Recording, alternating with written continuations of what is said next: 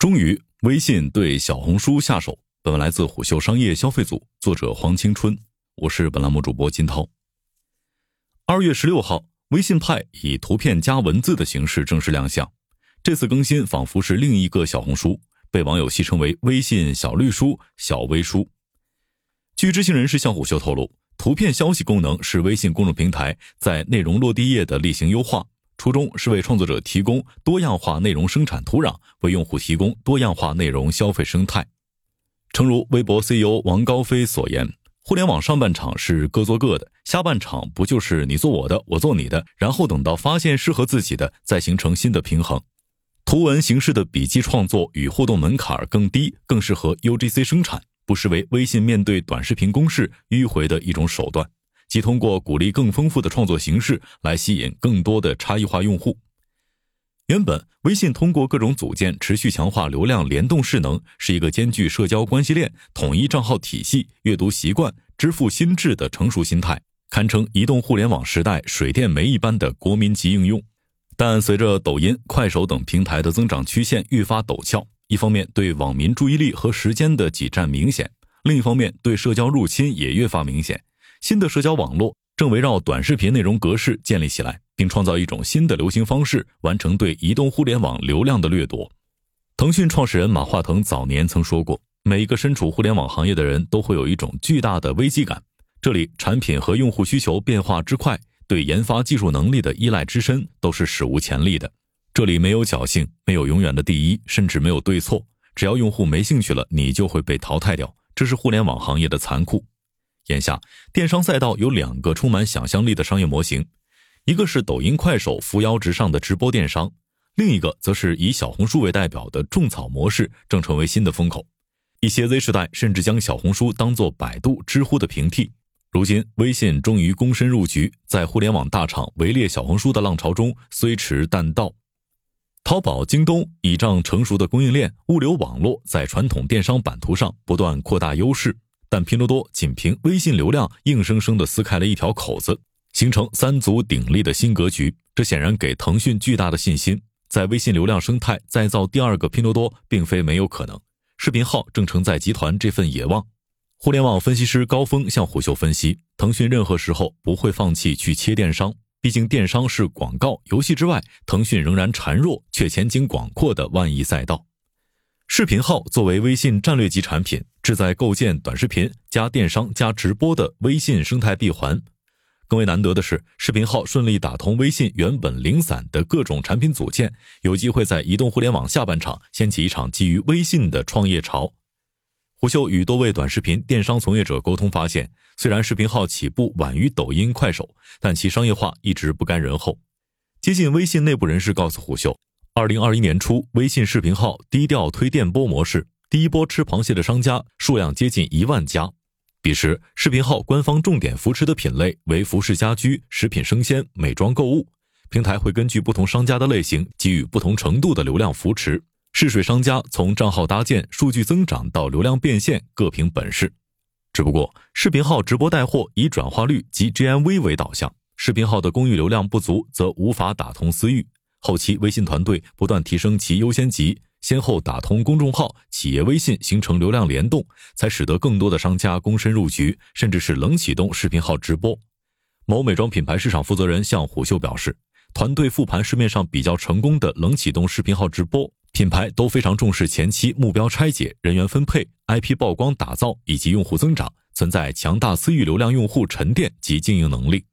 九千中台专家纪要显示，二零二二年微信视频号商家数量有望突破一百万家，其中二十五万为新增商家，大品牌销售总额占比为百分之十，中腰部品牌的销售总额占比百分之二十，小品牌占比百分之七十。对此，接近视频号团队的人士告诉虎嗅，视频号的轻运营策略弱化了公众对其电商加载测试、电商组件完善、垂类内容扶持等动作的关注。连快手宣布重新接入淘宝、京东等第三方外链，视频号团队都再次讨论了三方链接商品权重对电商生态的影响。这些议题优先级似乎高过头部达人引入、用户运营。此外，抖音、快手在狂飙的过程当中不断垒高直播电商的门槛，这在一定程度上刺激更多的创作者和品牌试水视频号。尤其2021到2022年期间，抖音电商加载率增加，导致用户体验下降，很大一部分用户刷短视频诉求被视频号消化，部分创作者也因此开始向视频号迁徙。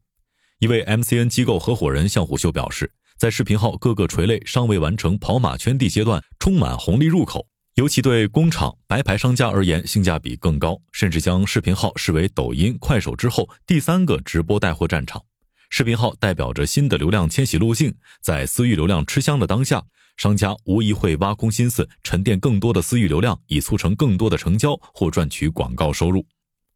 那小红书为什么成了一个新风口呢？事实上，小红书凭借内容加社交驱动，在 KOL 加 KOC 双驱背书下，购买转化远高于行业均值，买家复购率也高于行业均值，形成了独特的消费场域。而且双列还能够丰富用户接触内容时的行为评价颗粒度，进而为品牌提供更丰富的用户标签投放场景。尤其当消费供给过剩的时候，针对生活中具体问题，像小红书一样，像一本实时更新的生活手册。用户反选 UGC 的消费决策价值天然进化成壁垒。这种根植于社区、抗周期性较强的模式，馋哭了微信。不仅是其流量池转化的方向，还能与熟人社交链形成协同效应。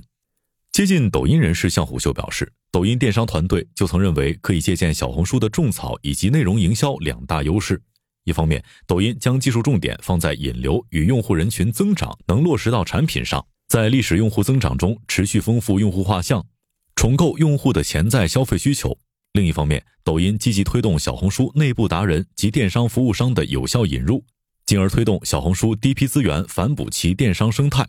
胡秀了解到，小红书的 OKR 分为数据与战略任务两条主干，每个业务线关注的 OKR 存在差异，以各自目标为导向。小红书内容部为社区部之下的二级部门，包括各个内容垂类的运营等等。内容生态与审核等业务部门与内容部平行。商业化增长部门实质上为增长部门，围绕商业化所带动的增长进行工作。整体用户推送体系、SEM 以及 SEO 等业务在该部门下。其核心为整个 APP 的数据工作，负责留存、新增、日活、月活、用户画像以及冷启动。事实上，小红书流量主要来自于两大块，一个是小红书的发现页，千人千面的推荐信息流，这部分流量占平台整体流量的近百分之六十；还有一部分通过搜索入口的流量占比大约百分之四十。九千中台专家纪要显示。二零二二年，小红书美妆、个护、时尚、母婴、美食类目商业化发展势头最好。根据虎嗅获悉，品牌在小红书上实现交易的链路分为两类：一种是根据商家产品和预算做 KOL 矩阵推荐，KOL 针对产品卖点宣传，用户种草后去淘宝搜索；执行层面，品牌方在蒲公英平台采买与品牌匹配的达人，达人根据品牌方需求推文，品牌方再通过信息流投放加热种草笔记。另一种是品牌方借助小红书种草提升知名度，品牌在推广中挂链接，可以直接跳转至小红书商城购买。例如雅诗兰黛、魔法世家、红色小象等品牌。达人笔记左下角有品牌标签，用户点击品牌名的时候会跳转其小红书官方账号，这是小红书站内交易的链路之一。值得注意的是，小红书上的新消费品牌更注重协作产品商务加搜索的广告。而行业专家客户较为看重实际转化率。复盘来看，小红书自2015年试水电商，第一阶段是国内保税仓模式，但销售规模有限。2016年联手搭建第三方生态，陆续邀请淘宝商家入驻，削弱自营电商投入。2021年7月推动直播带货，并于一个月之后提出耗电一体运营模式。2021年8月切淘宝外链，缩短内容和交易的距离。小红书社区电商的逻辑在于，一方面通过好内容吸引流量，再将吸引来的流量转化为品牌曝光进行售卖；另一方面吸引用户关注，再通过电波或群聊工具的形式协助商家做私域运营。不过，二零二二年小红书架构当中，电商由一级部门降为二级部门，社区电商内部提出蛋糕模式，最底下一层是基建，电波是中间的蛋糕部分，KOL 则是蛋糕上面的蜡烛。虎嗅获悉，调整后，品牌方考核小红书站内投放效果，主要关注两个维度的数据，一个是互动数据，包括三种成本：单次点击成本、曝光成本、互动成本；另一个是天猫、淘宝的进店 UV。值得注意的是，小红书与淘联合作推出小红星项目，操作逻辑为品牌到淘宝联盟发布招募计划，之后代理商或达人去淘宝联盟认领品牌方发布的需求。此外，早期小红书试图邀请一些 KA 商家承担业绩，具体的运营思路为平台倾斜资源，帮助品牌开店并打包销售，推动投放资源。小红书定位更偏品宣的角色，但小红书对 KA 商家的吸引力远不如天猫。地位也相对弱势，所以很长的一段时间仍是淘系、京东的引流工具。对此，接近小红书的人士向虎嗅表示，小红书商业化能力其实被低估，其积累起来的大量 UGC 内容很难一蹴而就。